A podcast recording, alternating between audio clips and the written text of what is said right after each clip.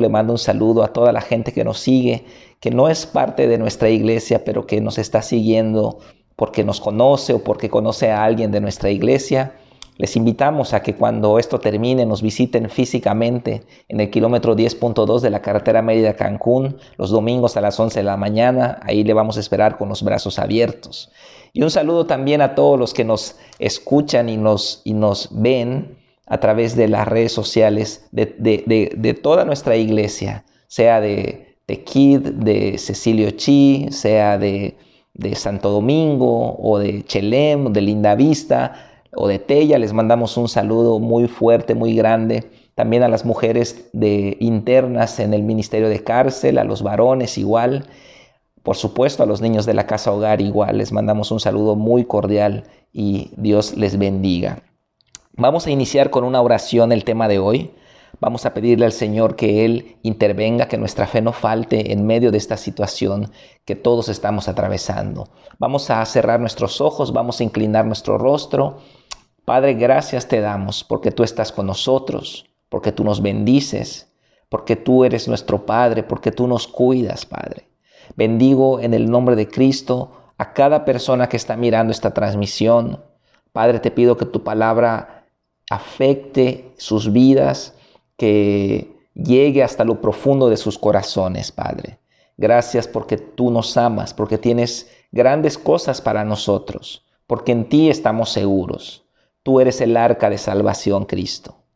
Tú eres eh, la puerta al reino de Dios, el único camino al Padre. Te reconocemos hoy como Señor y Salvador de nuestra vida en lo individual, pero también en lo familiar y en lo congregacional. Te reconocemos como Señor de México, como Señor de Yucatán, como Señor de Mérida y de cada una de nuestras poblaciones en las que nos encontramos. Bendice este momento, Padre.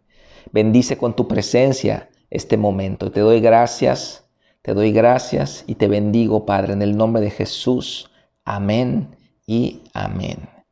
Muy bien, la semana pasada platicamos de un tema muy importante. Yo le invito a que si usted no estuvo conectado con nosotros, que revise ahí en, nuestro, en nuestra página de Facebook. Tenemos la transmisión, el tema de la semana pasada. También nuestro equipo de medios está subiendo las predicaciones a nuestro canal de YouTube.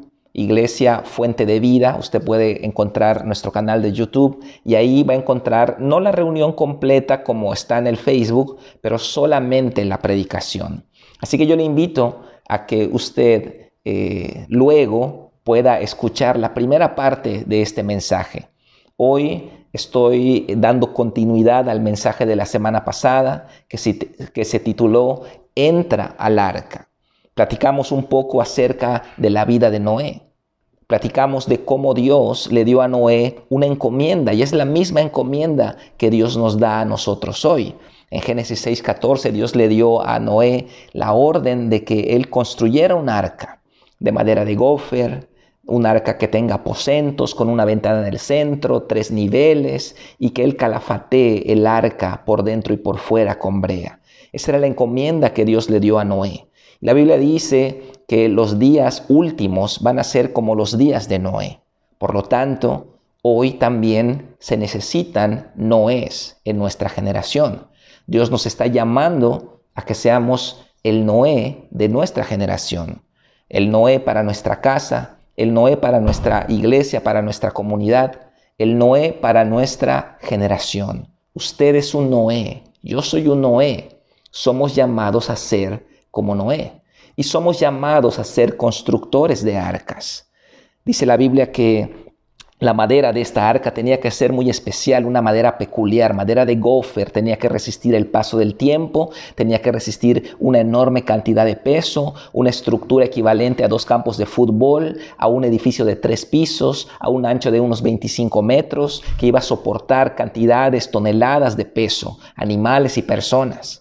Entonces la madera tenía que ser muy resistente y aprendimos la semana pasada que la madera de gofer es la palabra de Dios, los principios de la palabra de Dios, los mandamientos de Dios, que no son cambiantes, que, que, que, pueden eh, soportar el peso de una, de una situación adversa como la que vivimos, el peso de las adversidades. Aquellos que viven en la palabra de Dios pueden soportar grandes cantidades de peso, de presión y no van, a, no van a quebrarse, no van a romperse, no van a derrumbarse, porque tienen madera de gofer en sus vidas. La madera de gofer son los mandamientos de Dios, los estatutos eternos, los decretos inamovibles, la palabra de Dios que nunca cambia.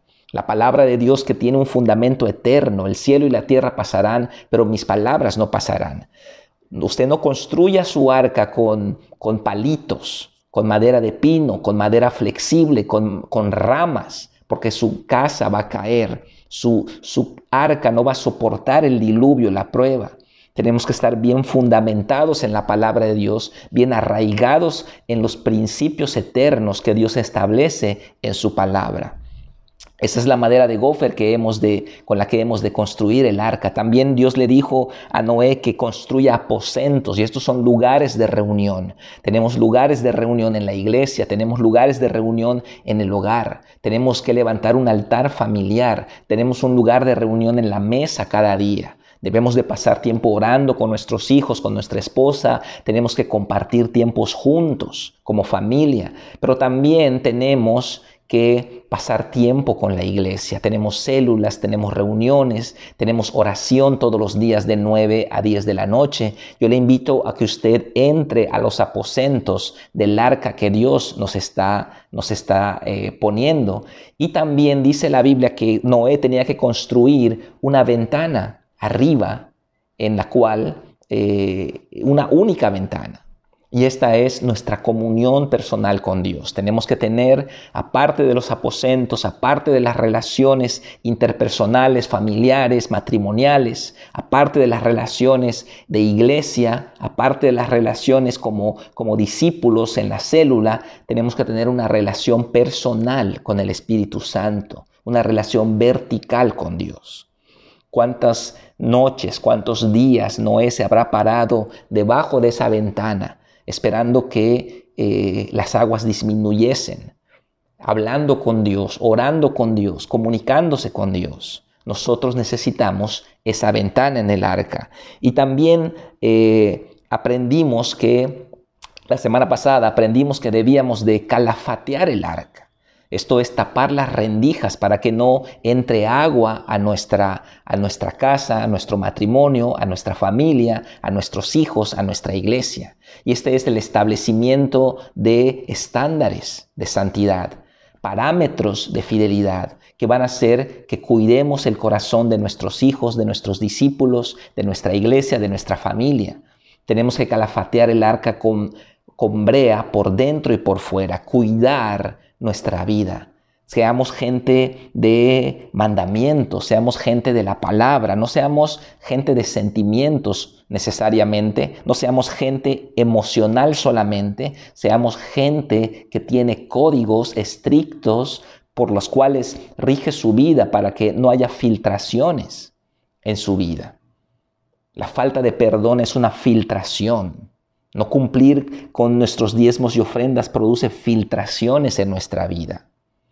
No congregarnos produce filtraciones en nuestra vida. No queremos que haya filtraciones. En una embarcación lo más peligroso son las filtraciones. Puede haber un naufragio, puede haber un hundimiento. Nosotros tenemos que calafatear nuestra arca por dentro y por fuera. Dios le dijo a Noé, construye un arca. Dios le dijo a Noé, entra al arca. Tú, Noé, Tú eres el más importante. Tú eres la clave. Tú eres el líder. Tú eres el que va a guiar a todos. A ti es el que te estoy dando este mandamiento. El padre de familia, el varón, los hombres en el hogar tienen que dar el ejemplo. Entra tú y toda tu casa, le, dijo Dios a Noé en Génesis 7.1. Y dice la Biblia que entró Noé, Sem, Can, Cam y Jafet y la esposa de Noé y las mujeres de los hijos de Noé. Ellos entraron primero. Así que nosotros tenemos no solamente que construir un arca, tenemos que entrar al arca, tenemos que vivir en esa arca.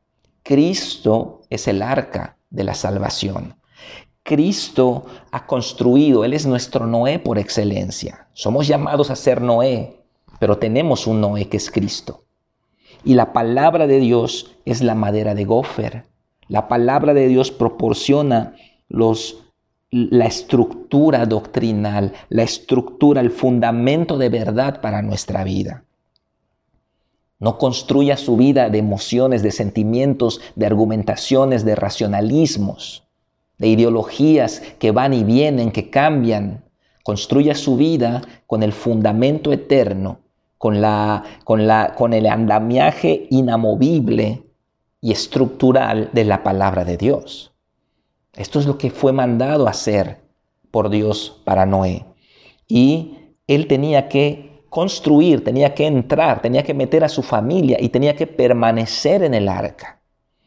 Cuando, cuando, cuando Noé eh, entró al arca y él y se cerraron las puertas y cayó el diluvio, él estaba a salvo.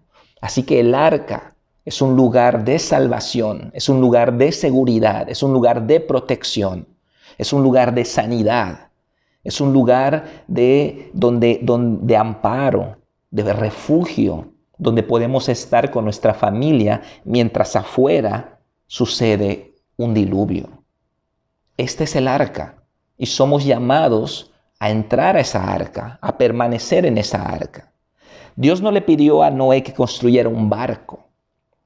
El arca no tenía, no tenía eh, como muchas veces se dibuja en el Internet, no era un barco, era una caja, era un rectángulo, una suerte de cuadrado, de cúbico, de, tres niveles, para que su, único objetivo era, era la flotabilidad. No era para navegar, no era para pasear, no era un crucero de cinco estrellas. Solamente su único objetivo era flotar. Y la iglesia tiene ese objetivo. El objetivo de la iglesia no es que, seamos un club social. No es que seamos un, crucero de cinco estrellas. El objetivo de la iglesia es que sea un lugar de refugio, un lugar de protección, un, un, lugar de sanidad, de restauración, de crecimiento, de discipulado. Por eso Pablo le llama a la iglesia columna y baluarte de la verdad. Mucha gente se queja de las, iglesias, se queja de, su iglesia. Pero buena o mala, bonita o fea, es el lugar para que podamos ser salvos. Este es una breve eh, compendio de todo lo que vimos la semana pasada, pero yo le animo a que usted escuche la prédica para que pueda entrar en cada uno de los detalles de este tema. Hoy vamos a aprender que somos llamados a ser como Noé y tenemos que entender cuál es nuestro rol, cuál es nuestra función como hijos de Dios en esta generación que Mateo 24 declara que es igual a la generación de Noé, como en los días de Noé, dice Mateo 24. El mundo estaba haciendo sus vidas, estaban casando, estaban comercializando, estaban teniendo reuniones, estaban teniendo su vida cotidiana hasta que vino el diluvio de manera repentina. Entonces nosotros vivimos una generación como la generación de Noé. Y esta generación, que es igual a la de Noé, también requiere sus Noé en esta generación. Y usted y yo somos llamados por Dios a ser los Noé de esta generación. Pero ¿cómo era Noé? Eso es lo que vamos a aprender. Vamos a, la, vamos a nuestra Biblia, a Génesis 6, Vamos a Génesis 6 y vamos a aprender cosas muy importantes acerca de la vida de Noé. Génesis 6, versículo 8 al 10. Génesis 6 del 8 al 10 dice, Pero Noé halló gracia ante los ojos de Jehová.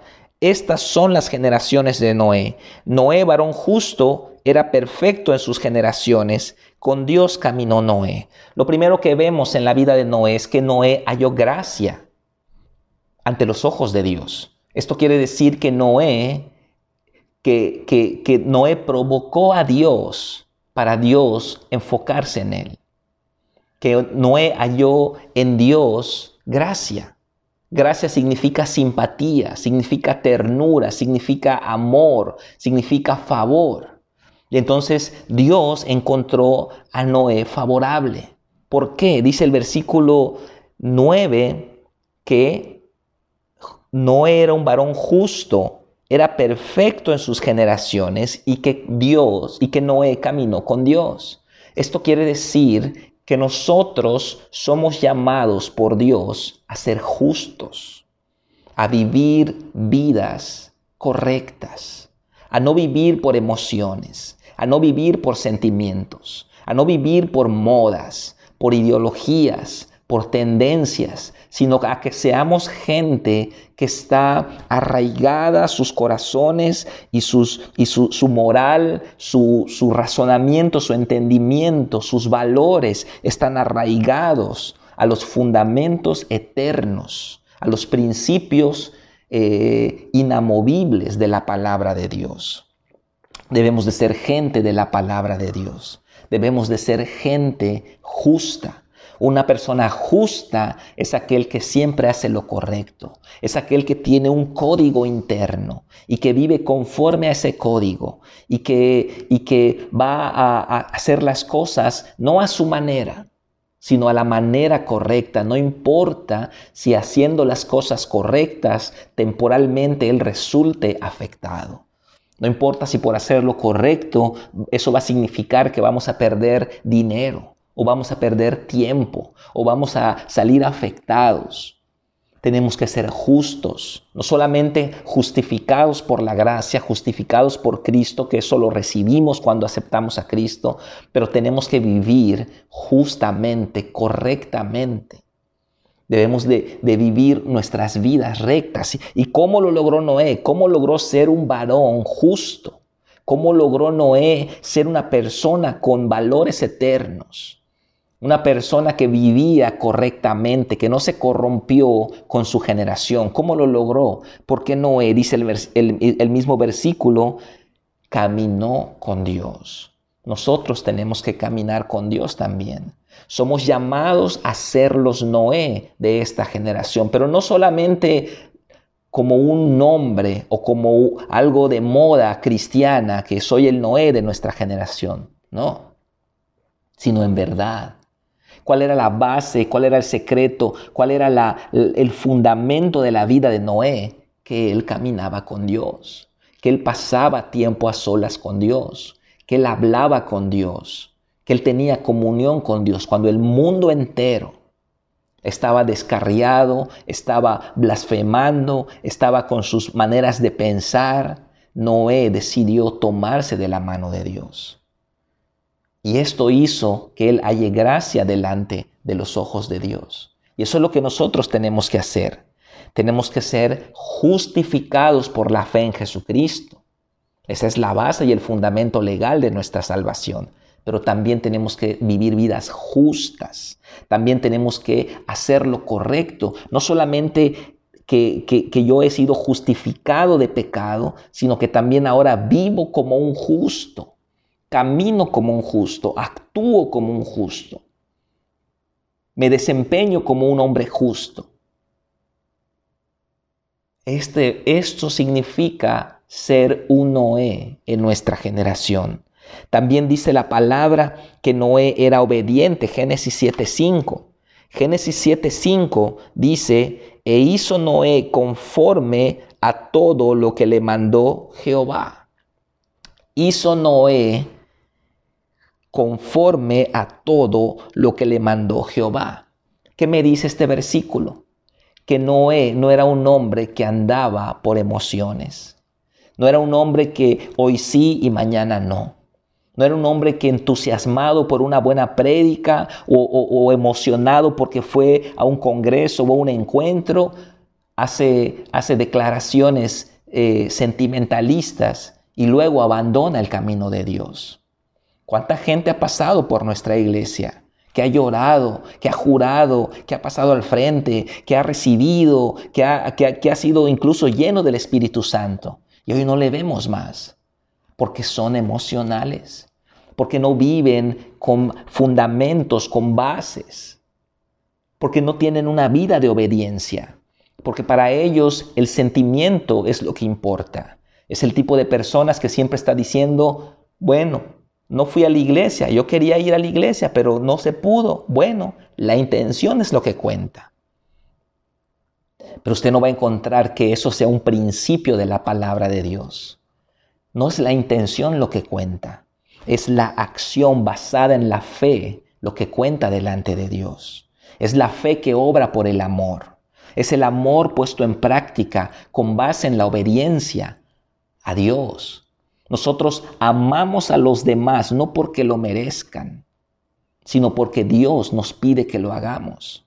Diezmamos no para ser prosperados. Qué bueno que somos prosperados por hacer eso. Qué bueno que hay bendiciones a la obediencia. Pero aun si no lo hubiese, aún así lo tendríamos que hacer y aún así los que somos gente de obediencia, aún así lo haríamos. Hacemos las cosas porque Dios nos lo pide. Amamos al cónyuge no porque lo merezca. Qué bueno que lo merece. En mi caso, Qué bueno que mi esposa se lo merece. Pero aun si no se lo mereciera, yo la tendría que amar no por ella, sino porque es un mandamiento de Dios para mí como esposo. Honra a tu padre y a tu madre. No dice si son buenos padres. No dice si, si te amaron o te cuidaron. No, tenemos que hacerlo. Aún hayan sido los peores seres humanos de sobre la faz de la tierra, tenemos que hacerlo porque Dios nos lo pide. Tenemos que salir, de, tenemos que romper la barrera de lo emocional y entrar a la dimensión del compromiso, entrar a la dimensión de los mandamientos. ¿Qué razón había para que Noé construyese un arca? Él nunca había visto una lluvia, él nunca había visto que una inundación, eso no existía en su tiempo, en su generación. Noé tuvo que confiar, tuvo que hacer algo totalmente radical, tuvo que ir en contra de las modas, de, las, de, las, de los pensamientos de su tiempo. Le llamaron loco, le habrán hecho memes en, el, en, en las redes sociales le habrán criticado, a sus hijos le habrán hecho bullying en la escuela, pero él tenía que hacerlo, porque Noé era un hombre de obediencia. Noé era un hombre de principios. Noé era un hombre que tenía una, una moral, valores y sus emociones quedaban subordinadas a sus principios. Usted no deje que las emociones gobiernen sobre sus principios, sino que subordine sus emociones a sus principios, los cuales deben estar anclados en la verdad, en la palabra de Dios. No estoy diciendo que no seamos emocionales.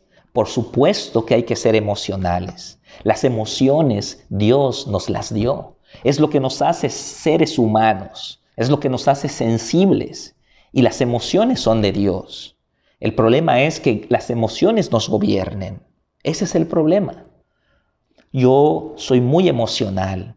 Me gusta emocionarme. A veces una película me emociona. A veces una prédica me emociona. Me emociono viendo a la selección mexicana meter gol. Somos latinoamericanos y somos altamente emocionales. El problema en Latinoamérica es cuando las emociones controlan la vida del ser humano. Ese es el problema. Y acá vemos a un hombre que hacía todo conforme a lo que Dios le mandó. Él no seguía su sentimentalismo, él no seguía sus pasiones. Todas las cosas, todos los errores, todos los problemas que usted hoy pueda tener vinieron porque usted siguió sus pasiones en lugar de seguir lo que Dios dice en su palabra, en lugar de hacer lo correcto. ¿Por qué se endeudó con su tarjeta de crédito? Porque siguió sus pasiones, siguió sus deseos en lugar de hacer lo correcto. Tenemos que ser gente de valores, gente de obediencia, gente de principios. El cristiano es una persona que no se rige conforme al sentimiento, se rige conforme a la palabra de Dios. Dice también que Noé era temeroso. Eso lo dice en, en Hebreos 11:7. Por la fe, Noé, cuando fue advertido por Dios acerca de las cosas que aún no se veían, con temor preparó el arca en que su casa se salvase, y por esa fe condenó al mundo y fue hecho heredero de la justicia que viene por la fe. ¡Wow! ¡Qué tremendo versículo! Él preparó el arca como? Con temor. ¿Qué significa tener temor? Significa que usted no está jugando con Dios significa que usted toma en serio los mensajes que Dios le, le envía a través de la prédica de los domingos, a través de los temas celulares, a través de su devocional diario. Significa que usted no está jugando, significa que usted está tomando en serio a Dios, que usted sabe que va a haber un juicio, que va a haber una condenación, que hay una maldición y que usted no está jugando con eso. Preparar el arca con temor significa estar en serio con Dios. Significa educar a nuestros hijos, porque sabemos que si no lo hacemos se pueden perder y pudieran perecer en el infierno. Significa que tenemos que cuidar las rendijas en nuestra vida que tenemos que cuidar lo que hacemos. Eso significa ser Noé en esta generación, ser justo delante de Dios, caminar con Dios, ser obediente a la palabra de Dios en todo lo que Dios nos manda y ser temeroso. Pero una cuarta cualidad que quiero que vea está en segunda de Pedro 2:5. Segunda de Pedro 2:5 dice la Biblia, Segunda de Pedro 2, 5.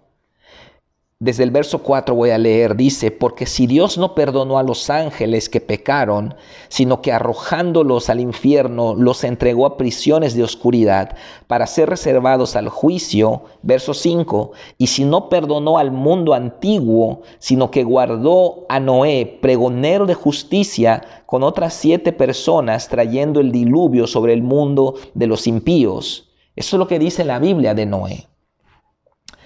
Noé fue un varón justo. Nosotros somos llamados no solamente a ser justificados por la fe en la salvación, cuando, cuando recibimos a Cristo. Esta es salvación, pero somos llamados a ser justos en toda nuestra manera de vivir. Esto es el discipulado. Somos llamados a ser obedientes si queremos ser un Noé de nuestra generación, tenemos que obedecer. Tenemos que vivir nuestra vida con fundamentos, con estatutos, con decretos, con lineamientos, con mandamientos divinos y no con falacias temporales de este mundo que vive tan cambiante. Si queremos ser los Noé de nuestra generación, tenemos que ser temerosos tomar a Dios en serio. Vivir nuestra vida considerando que pronto va a regresar al Señor. Vivir nuestra vida en temor. No jugar a la iglesita. No jugar al cristianito. Sino que ser un hijo de Dios y educar no solamente a nuestros hijos biológicos, sino enseñar a nuestros hijos espirituales a tomar en serio al Señor. Y en cuarto lugar, acabamos de leer, Noé fue pregonero de justicia. Usted tiene que ser pregonero de justicia. Yo tengo que ser pregonero, mensajero, un heraldo de justicia. Y vamos a predicar la justicia de Dios. Dice que por ser pregonero de justicia, dice que él fue heredero de justicia también. Ser pregonero de justicia significa que nosotros tenemos que no solamente construir, no solamente entrar no solamente permanecer, significa que tenemos que, em, eh, que meter a otros al arca. Si realmente creemos que son los tiempos finales, debíamos, debiéramos invertir tiempo en ganar almas y hacer discípulos de Cristo. Me da mucho gusto ver que hay mucha gente de otros lugares que se está conectando a nuestras células, que algunos de ustedes han retomado sus células, han abierto nuevos grupos, que hay personas que antes iban a la iglesia y dejaron de ir, que se están conectando nuevamente. Nosotros tenemos que ser pregoneros de justicia. No solamente entrar, no solamente permanecer, tenemos que meter a otros. Y yo quiero que usted esta mañana no tenga duda alguna en su interior de cómo nosotros introducimos gente al arca, al reino de Dios, al cuerpo de Cristo, a Cristo Jesús, la salvación. Porque el único lugar seguro en el mundo hoy no es Nueva York, no, son, no es la economía americana, no es el euro, no es el petróleo de los saudíes. El único lugar seguro hoy es la iglesia de Jesucristo. Es el arca de salvación. Es el cuerpo de Cristo. Es el reino de Dios. Porque cuando se desborden sobre la tierra los diluvios, sobre, sobre, sobre una generación que ha rechazado a Dios, solamente van a ser salvos los que estén en el arca, los que estén en la iglesia.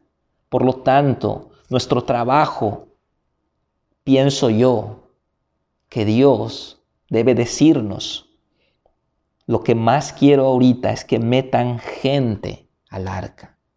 Y si algo nosotros debemos tener claro, hermano, es la doctrina de la salvación.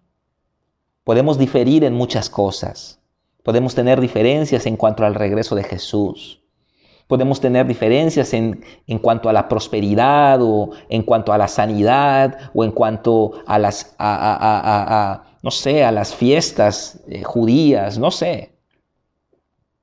Podemos tener muchas diferencias en muchos aspectos en la iglesia de hoy. Pero si hay algo en donde no podemos equivocarnos, si hay algo donde nosotros debemos estar claros y debemos estar totalmente eh, eh, eh, convencidos, es en la doctrina más importante de todas las doctrinas de la Biblia. La doctrina de la salvación. ¿Cómo podemos ser salvos? ¿Qué tiene que hacer el ser humano para que sea salvo.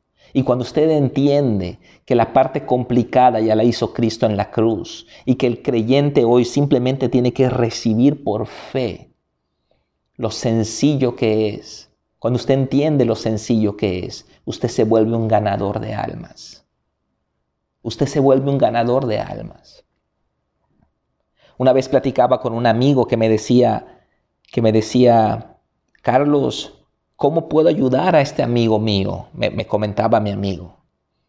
Tiene problemas, situaciones de alcoholismo, situaciones de drogas, lo ha dejado su esposa, lo ha dejado sus hijos, se ha querido suicidar. ¿Cómo lo puedo ayudar?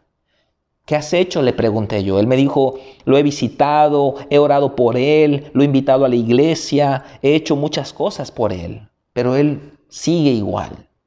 Yo le hice una pregunta muy importante ha aceptado a Cristo como Señor y Salvador. No, eso no lo he hecho, me dijo. Eso, pues, entiendo que eso se hace en la iglesia. Yo solamente lo he acompañado. Y yo le dije con mucho amor a este amigo mío, le dije, pues en realidad no has hecho nada. Es bueno acompañarlo, es bueno escucharle, pero no le has ayudado nada. Porque mientras Cristo esté afuera de una vida, esa vida no es salva.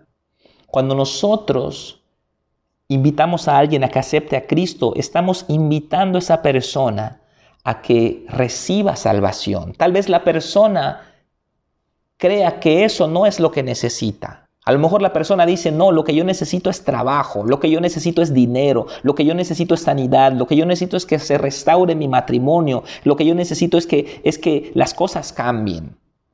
Eso es lo que yo necesito. La persona no cree que la solución sea aceptar a Cristo. Pero créame, créame, créame, créame, que no hay solución más profunda y determinante que esta. Que aceptar a Cristo es la base de todas las soluciones de una vida. Aceptar a Cristo es el fundamento de una vida bendecida y fructífera delante de Dios. No hacemos nada con buenos deseos. No hacemos nada con consejos hermosos y consejos poéticos. Tenemos que guiar a la gente a Cristo. Tenemos que saber cómo hacerlo. Es triste que algunos de ustedes tengan años en la iglesia y nunca hayan guiado un alma a los pies de Cristo. Somos expertos en la alabanza. Somos expertos en escatología, somos expertos en otras doctrinas, somos expertos en liderazgo, somos expertos en muchas cosas, pero lo más importante de meter gente al reino de Dios, no lo hacemos, nos da pena. Ay, ¿cómo voy a orar por una persona? Estamos en la calle, estamos en el trabajo, estamos en la oficina. Hermano, he orado para que acepte a Cristo gente en distintos lugares, en las escuelas, en, un consultorio médico, en una, en una tienda, en la calle. Yo acepté a Cristo en un gimnasio. Yo no acepté a Cristo en una iglesia. ¿Qué hubiese sido de mí y por ende de usted espiritualmente hablando? Si la persona que me predicó a mí hubiese pensado de esa manera, hubiese dicho, no, hasta que Carlos vaya a la iglesia, entonces lo vamos a evangelizar. ¿Sabe qué? Yo nunca hubiese ido a la iglesia, yo nunca hubiese sido salvo, porque yo no quería ir a una iglesia. Yo no quería que me impongan nada, que me presionen, yo no quería que me, que me digan nada, entonces yo no quería ir a la iglesia. Así que Cristo en su misericordia me alcanzó en un gimnasio y bendigo la persona que fue obediente al mandamiento de Dios, fue obediente y me ganó, no en una iglesia, sino en un gimnasio. Y si hay algo que nosotros tenemos que tener claro en nuestra vida, no importa que usted no sepa muchas cosas de la Biblia, no importa que usted no tenga muchos años en Cristo, pero si hay algo que usted tiene que saber es cómo se es salvo.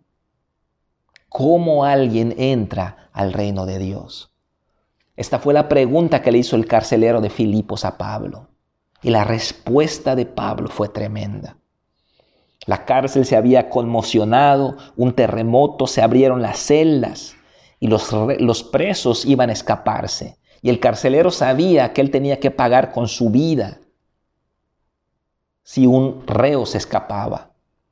Así que él pone el mango de la espada en el piso y la punta la pone hacia él y él está a punto de aventarse sobre su espada.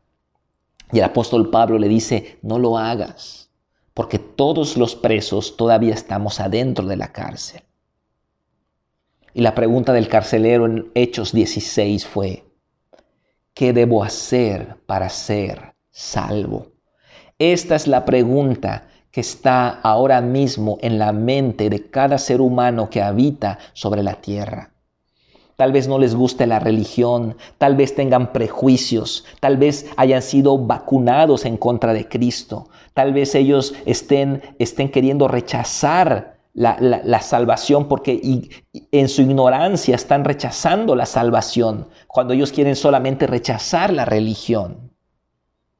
Pero en la mente de cada ser humano que está hoy viviendo y respirando está la pregunta latente.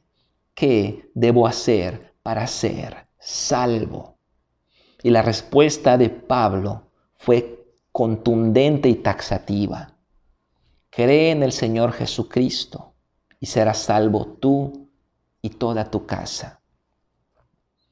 Cree en el Señor Jesucristo Pero cuando la, la, Biblia escrita por hebreos utiliza la palabra creer, no se refiere a tener una, una tradición o una creencia vaga en Cristo.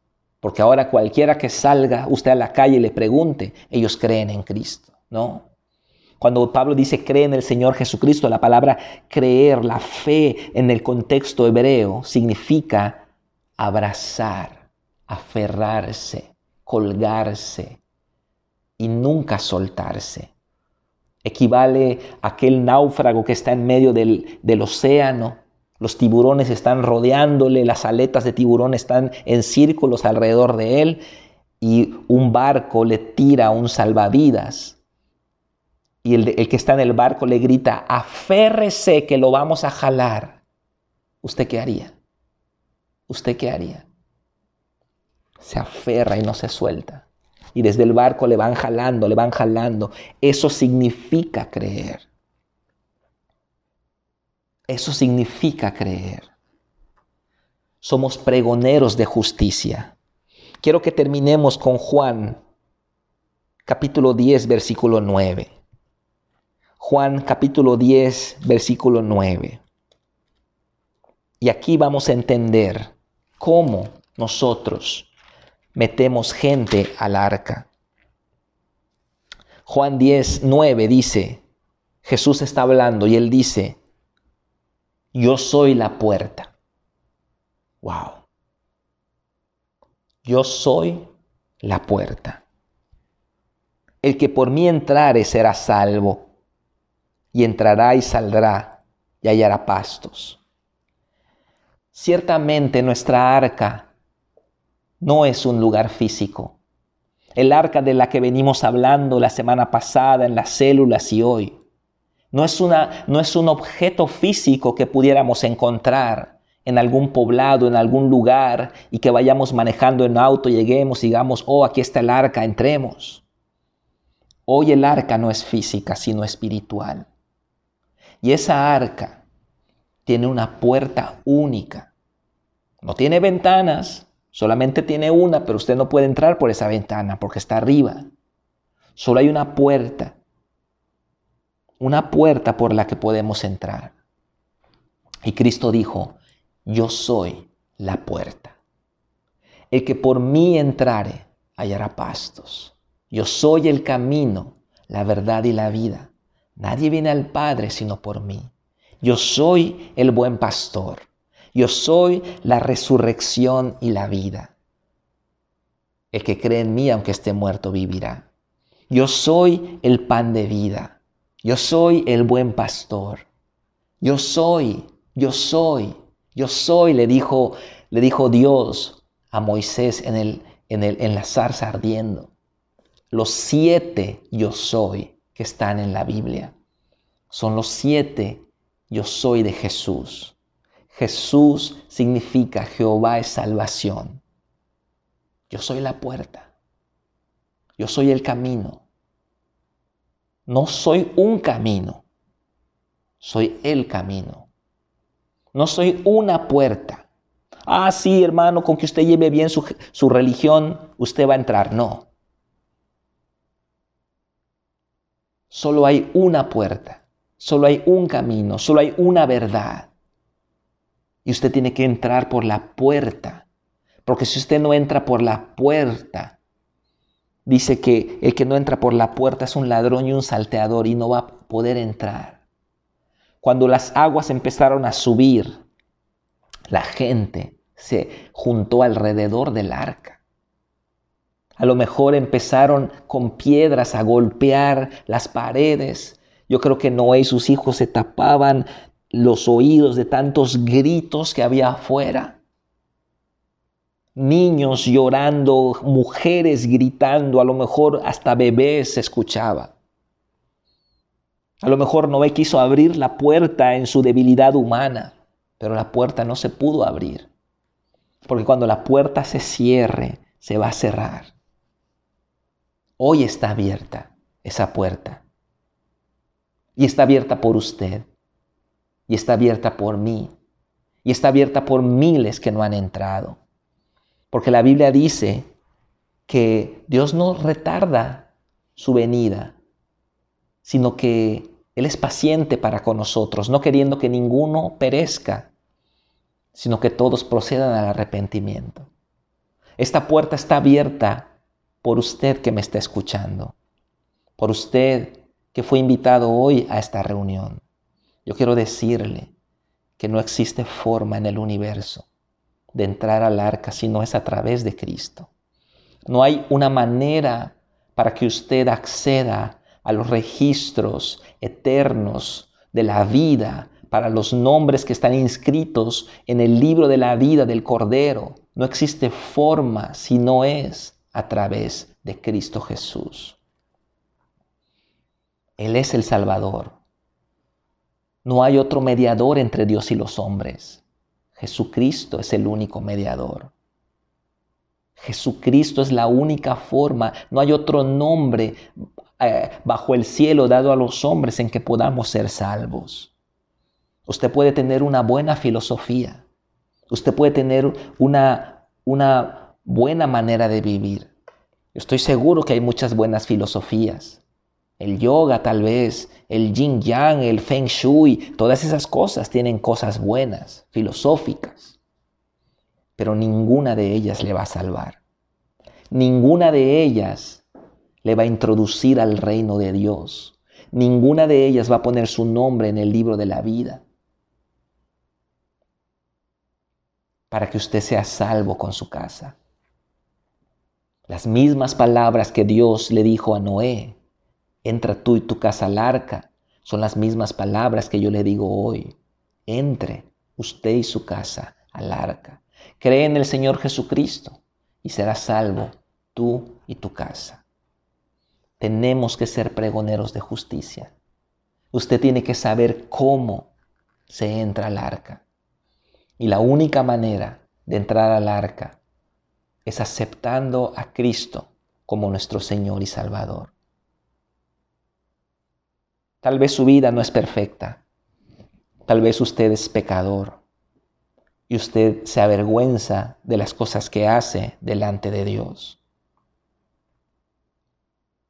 Y tal vez usted no cree mucho y tiene sus dudas. Yo le pido hoy que se despoje de todo argumento y de toda racionalidad y que solamente abra su corazón para que usted acepte la salvación que está disponible en Cristo Jesús. La Biblia dice que Dios le ama de una manera tan grande que envió a su Hijo a morir en una cruz. Mucha gente dice, ¿dónde está Dios en todo este coronavirus? ¿Dónde está Dios en la Segunda Guerra Mundial? En los, en los niños, en los abortos. ¿Dónde está Dios? Dios nos ama de una manera tan grande y todas esas tragedias no son obra de Dios. Todas esas tragedias han sucedido porque nosotros nos hemos alejado de Dios. Y Dios lo ha respetado y Dios ha respetado su voluntad. Y Dios va a respetar su voluntad si usted nunca quiere acercarse a Él. Y con el corazón en pedazos, Dios enviará gente al infierno el día del juicio.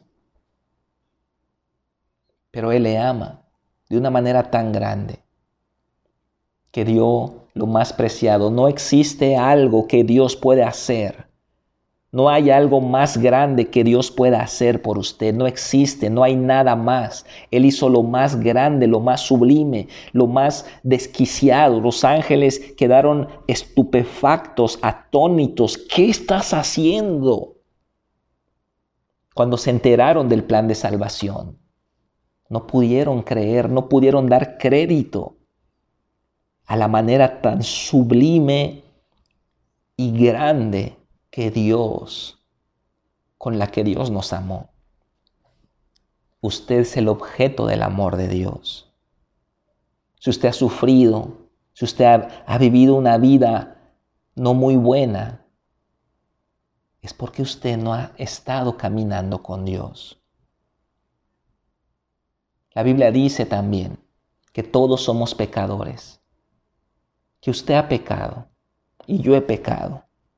Y es el pecado lo que nos ha separado de Dios. como el hijo de un rey que se va de la casa y empieza a vivir como un mendigo en otra ciudad, aunque es hijo de un rey. Así el pecador se ha desprendido de la fuente de la vida que es Dios. Se ha desprendido de la fuente inagotable de provisión, de felicidad, de gozo, de armonía, de, de propósito, de trascendencia, de significancia. El hombre se ha desprendido de la fuente que es Dios y ha vivido su vida a su manera, siguiendo sus propios caminos, obedeciendo sus propios preceptos, estableciendo su propio reino, siendo Él en el trono y por eso todas las cosas le salen mal. Si usted quiere venir a los pies de Cristo, usted tiene que aprender a bajarse del trono y a obedecer a Dios. La Biblia dice que eso, el pecado es un gran problema, porque el pecado nos ha separado de Dios espiritualmente. Y al igual que su celular, cuando se quita el cargador, empieza un proceso de degradación en su batería hasta que llega al punto cero, así nosotros que hemos estado separados de Dios, tenemos un proceso de muerte hasta llegar al punto cero. ¿Cómo resuelve Dios este problema? Como un Dios de amor que quiere darnos todo, que quiere bendecirnos en abundancia, que quiere mostrarnos su amor y quiere que caminemos con Él en una comunión profunda e íntima como la tuvo Adán antes del pecado.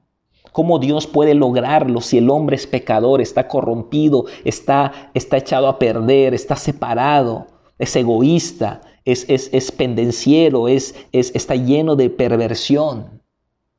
¿Cómo lo logra Dios? La respuesta es enviando a su Hijo Jesucristo a morir en una cruz. Yo quiero decirle algo. Cristo en la cruz no solamente llevó sus pecados, su vergüenza, su maldición, su infelicidad, su miseria. Cristo en la cruz también le llevó a usted. También le llevó a usted para que usted también sea muerto a la vida pasada y pueda vivir en una vida nueva con Dios. Pero el requisito único, dice la Biblia, que usted tiene que creer en su corazón que Jesucristo es el Señor. No importa si no lo entiende, no importa si no tiene una comprensión teológica del asunto. Solamente por fe diga hoy conmigo, creo que Jesús es el Hijo de Dios que vino al mundo a morir por mis pecados y a redimirnos de toda iniquidad y a salvarnos de la condenación e-, eterna.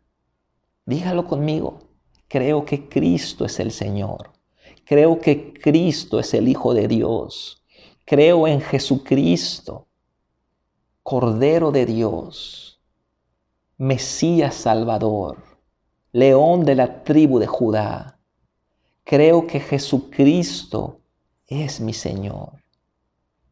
Para que usted entre por la puerta tiene que creer con el corazón y tiene que confesar con su boca que Jesús es el Señor. Tiene que hacerlo usted y tiene que hacer que otros lo hagan también. Así como yo le estoy guiando en este momento, usted hágalo con otras personas también. No tiene que dar toda la prédica.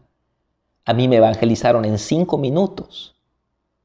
Solo con un, con un pequeño preámbulo de el amor de Dios, el pecado del hombre y el sacrificio de Cristo, usted puede guiar a alguien a la salvación. Y yo quiero que usted lo haga esta mañana. Si es la primera vez que usted está con nosotros, o si usted se ha apartado del camino de Dios, o si usted está convencido que quiere, que, a lo mejor ha sido una visita nada más en la iglesia. Y usted está convencido de que quiere ahora caminar con Cristo. En serio. Yo le invito a que haga esta oración conmigo. No importa quién está al lado suyo. No importa si hay algún ruido alrededor. No importa si usted está en un autobús regresando de su trabajo No importa si usted está en la calle, en un parque, o si usted está en la sala de su casa. Yo le invito hoy a que haga esta oración para que sea salvo y que crea cada palabra que salga de su boca, que usted la crea. Vamos a orar.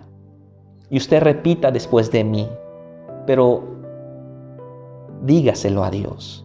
Mi oración solamente va a ser una guía para usted. Usted dígaselo a Dios con todo su corazón. Cierre sus ojos allá donde está. Ponga su mano derecha en su corazón y repita con toda su fe. Repita esta oración después de mí, pero diríjasela a Dios. Dígale, Señor Jesús, este día te doy gracias porque estoy aquí porque tú me has traído a este lugar. Te doy gracias porque hoy he entendido que me amas. Y hoy reconozco que te necesito. He vivido mi vida lejos de ti. He vivido mi vida a mi manera. He escuchado de ti, pero no me ha interesado pero hoy te pido perdón. Y vengo delante de ti a pedirte que perdones mis pecados, que sanes mi corazón, que me liberes de toda fuerza maligna en mí,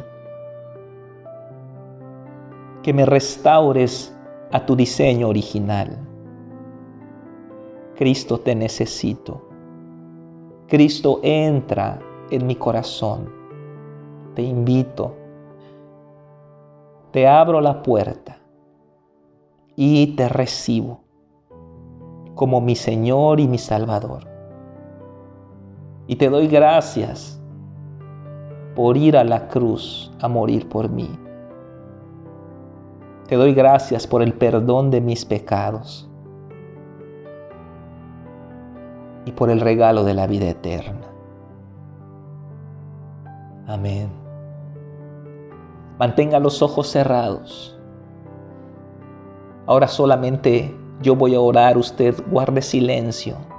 Padre, bendigo en el nombre de Cristo estas personas que han levantado esta oración. Padre, declaro que tu presencia está sobre ellos, que tu manto los cubre en este momento. Padre, que en el corazón, en lo profundo, según tu palabra en Juan 1.12, ellos son renacidos para una esperanza viva por la resurrección de Jesucristo. Los bendigo, Padre, y declaro lo que tú ya has declarado en lo espiritual, que son tus hijos y que tú eres su Padre y que ellos están ahora en tu reino, que han sido trasladados de un reino a otro reino en el ámbito espiritual y que hoy inicia una vida tremenda para ellos, Padre. Los bendigo y los pongo delante de ti. En el nombre de Cristo Jesús. Amén. Uf, amén. Esta oración que usted acaba de hacer va a marcar el inicio de una vida extraordinaria de una vida extraordinaria, una vida de comunión. Quiero decirle algo. Su nombre ha quedado escrito en el libro de la vida. Usted ha sido trasladado de un reino a otro. Usted ha nacido de nuevo si hizo esta oración con fe. Y usted entró al arca. Ahora no se salga no se salga del arca.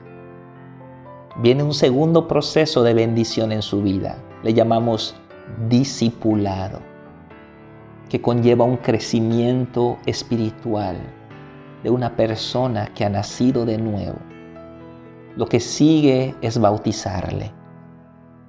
Apenas tengamos la oportunidad, pónganse en contacto con nosotros y vamos a proceder a cumplir este importante mandamiento que significa muerte, sepultura y resurrección con Cristo. Le doy gracias a Dios por su vida. Si usted tiene años en Cristo, si usted ha sido fiel a la palabra de Dios, introduzca a otros al reino de Dios. Vuélvase un Noé de esta generación. Vuélvase un pregonero de justicia. Anuncie a los demás que viene el diluvio, pero que hay una arca con una puerta abierta, la cual es Cristo, y los que entren serán salvos y hallarán pastos verdes para ellos y, y para los suyos. Dios les bendiga, hermanos. Les mando un saludo muy fuerte, muy cordial y espero que todos estén bien y que reciban esta palabra de bendición y que Dios se muestre magnífico sobre sus vidas y que usted esté bendecido en todas las áreas de su vida y que usted esté protegido. Declaro que usted es hijo de Dios y que usted es bendito en su entrada y en su salida y que sus hijos son santos y que su vida es una luz que alumbra en la oscuridad porque ese es el diseño de Dios para usted. Le mando un fuerte abrazo, muchas bendiciones y espero que pronto podamos vernos. Dios les bendiga. Amén. Gracias por ver esta transmisión. Te esperamos el lunes a las 8 de la noche con el tema semanal de la célula con el pastor Carlos Cruz. El martes a las 9 de la mañana tenemos reunión de mujeres con las hijas del rey. El miércoles a las 6 de la tarde tenemos un mensaje del pastor, una enseñanza que marcará tu vida. El jueves a las 8 de la noche tenemos reunión de hombres con los héroes verdaderos. El viernes a las 9 de la noche tenemos reunión de oración. El sábado a las 4 de la tarde tenemos una reunión especial para adolescentes en la página de Saetas. Y el sábado a las 6 de la tarde tenemos reunión de jóvenes con los radicales. Te invitamos a que seas parte de nuestras jornadas de oración todos los días de 9 a 10 de la noche, sin conectarse cada quien desde su casa. Pide más informes con tus líderes. Te recordamos nuestra operación Semilla de Bendición para nuestros hermanos en necesidad. Si tú conoces o tienes alguna necesidad, comunícate con nosotros. Te esperamos en nuestras transmisiones en vivo por Facebook Live. Y recuerda, el siguiente domingo a las 11 de la mañana, reunión general. Gracias por conectarte con nosotros. Dios te bendiga y recuerda, quédate en casa.